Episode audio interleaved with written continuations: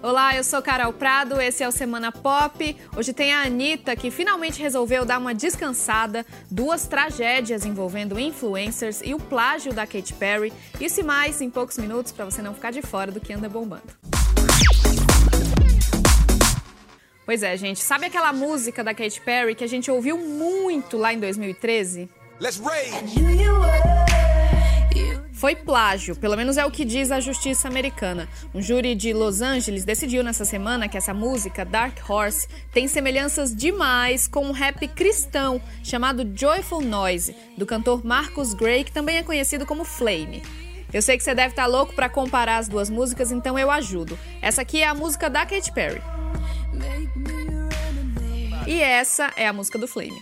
Your boy's been a Christian quite a few years. Victory and faith, but I failed in my fears.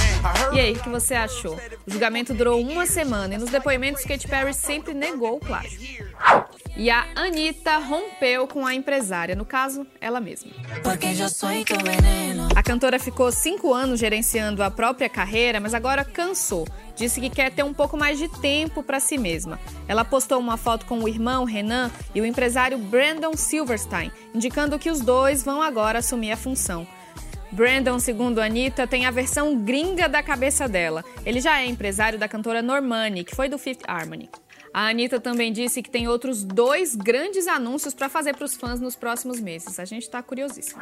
E a semana também foi marcada por duas mortes muito trágicas e precoces de influencers internacionais. A blogueira russa Ekaterina Karaglanova, que dava dicas de viagens e tinha mais de 80 mil seguidores no Instagram, morreu aos 24 anos.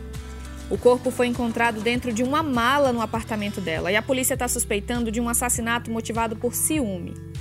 Já o youtuber Grant Thompson era dono do famoso canal The King of Random, com mais de 11 milhões de inscritos. Ele morreu aos 38 anos, segundo a imprensa americana, depois de sofrer um acidente de parapente.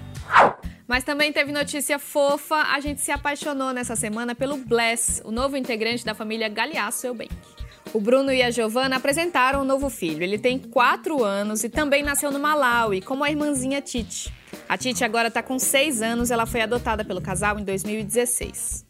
E temos um novo clássico dos anos 90 que virou série de TV. É Quatro Casamentos e um Funeral, aquele filme que fez o favor de transformar o Rio Grande num astro internacional. Mas olha, para você que assim como eu ama o Rio Grande, tem uma notícia não muito boa, viu? Ele não tá na série. Mas tudo bem, porque a produção decidiu apostar num elenco com mais diversidade. A trama do Rulo foi filmada em Londres e teve a colaboração do Richard Curtis, o diretor do filme de 94. E para os saudosos também tem outro mimo. A Andy McDowell, a protagonista da história original, faz uma aparição.